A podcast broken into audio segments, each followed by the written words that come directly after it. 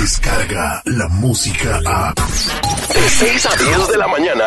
Escuchas al aire con el terrible. Fanático de los deportes. Chelero de corazón. Se le ha visto vacacionar con Cristiano Ronaldo. Con Leo Messi. de verdad, estoy riendo, es verdad. Todo lo relevante en el mundo deportivo.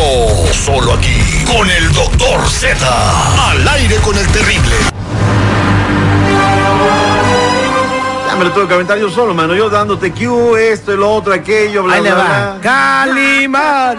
Calimán. Señores, clásico nacional. A ver, no te entendí. ¿Qué hizo el rival para tener más llegadas? Si no llegó nunca. Llegó una vez sin offside. Sí, pero en el segundo tiempo empieza a llegar más el rival que Una vez y ya fue offside. El gol de ellos es un offside más grande que una casa. Lo que Pasa es que nadie lo dice. Ya lo revisamos 20 veces ahí. Por eso vengo con todas las de la ley que es un offside más grande que una casa. Hubo un equipo que, que intentó ganar. Hubo un equipo, no hubo dos. Hubo uno.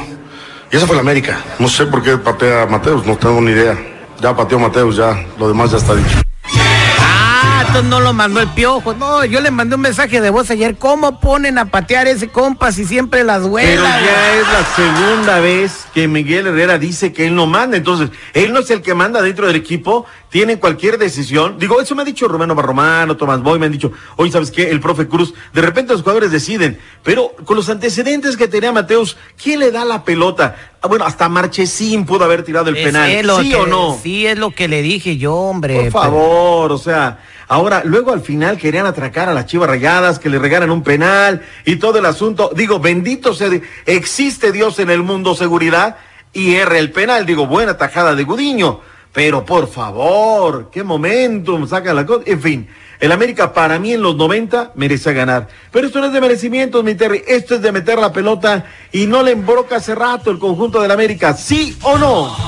Sí, mano, qué malo, este, que yo puro coraje y todo mal ayer. Luego el Morelia perdiendo con el peor equipo del torneo. No, no, fue un domingo fatídico para mí. Señores, Toluca, ¿qué pasó con el Toluca? Seguridad también contigo, caray. No le había ganado a nadie los rojinegros del Atlas en la liga y va y la riega ahí con el conjunto Escarlata, por favor. Ah, pues hay que darle chance. O sea, tú le diste, le diste chance. Pues digo, pues ¿para qué? ¿Para qué echarle más este cemento a la construcción, no? ¿Para qué ponerle más limón a la herida? Hoy el Veracruz le metió cuatro el conjunto de los Panzas Verdes, Tigres dos bomborazos en contra del Querétaro. La máquina se me- le pasaron por encima a mi Terry, 46. ¿Y sabes qué es lo peor de todo? Que digo que es muy bueno, ¿no? Para el fútbol mexicano. Nueve canteranos, de los cuales hay seis que son menores de 25 años. Bien por Pachuca, felicidades, ya está en el octavo lugar de la tabla general. Santos, el campeón, sigue sin campeonitis, 1 por 0 en Necaxa. Monterrey en un juego pasado por agua, 3 por 0 a los Cholos de Tijuana. Pumas lo ganaba los minutos 13 y lo terminaron con un autogol. Alan Mendoza anotó uno en la portería enemiga y otro en la suya, 2 por 2 con el Puebla. Los Licántropos 3 por 1 en contra de Monarcas Morelia. En el Clásico Nacional, el América 1, Chivas 1. ¿Cómo está la tabla, señores?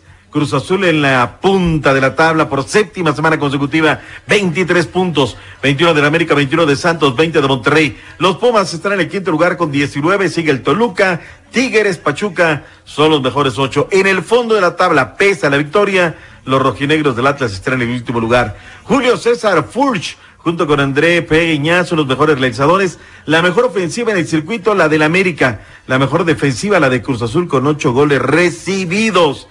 No nos fue la jornada del. Oye, ¿qué pasó con Los Ángeles FC? A ver, seguridad, dime tú, con el equipo de Chicago Fire, pierden a la hora de la hora. ¿Qué está pasando, seguridad? Mira, yo no estaba aquí en Los Ángeles y no me enteré de lo que viene siendo esta liga porque yo estaba en el partido de los, de los vaqueros de Dallas. Ah, estabas con los vaqueros de Dallas. Con los vaqueros de Dallas, que por cierto ganamos a los Leones de Detroit, ¿eh? Oye, ¿qué onda con los Dyers? Juego decisivo histórico Ay, today. ay, ay, ay, ¿Te vas a ir a 91, Chávez Rabín, sí o no? Por supuesto, señor, el día de hoy el partido del desempate entre los Dodgers ver, y ¿qué, los Rockies. qué va a pasar hoy si pierden los Dodgers? Los Dodgers se enfrentarían como comodín a Milwaukee o Chicago. Ajá, Mañana. Ajá. Si ganan, se enfrentarían contra los Bravos de Atlanta. Ah, bueno, entonces la tienen fácil. Eh, en Ah. la tabla sí, pero ningún deporte de conjunto es fácil. Bueno, 12.05 tiempo del este, allá en Wrigley Field, mi estimado Terry, estarán recibiendo a los cerveceros de Milwaukee, el caso de la escuadra de los Chicago Cubs, mientras que en Chávez la cita va a ser a las 3 de la tarde con 9 minutos tiempo de centro, recibiendo a los Rockies de Colorado. Abusados, ¿eh? Estos la semana pasada seguridad, ligaron siete triunfos de manera consecutiva. Nada más para que no te andes con cosas. Va a estar intenso, va a estar intenso. Oiga, el fin de semana, ¿cómo está el maromerito? ¿Ya está bien? Porque casi lo mataron. Te lo platico al regresar con mucho más información deportiva en esta mañana aquí en el show del terrible. Muchas gracias, doctor Z. Atención, atención, atención. Esto se va a controlar. ¿Qué pasó, hombre? ¿Qué pasó? Ya cállate. Al aire con el terrible. Ahora tus mañanas serán terriblemente divertidas. Escucha, escucha el show más perrón de las mañanas. Descarga la música a. Escuchas al aire con el terrible. De 6 a 10 de la mañana.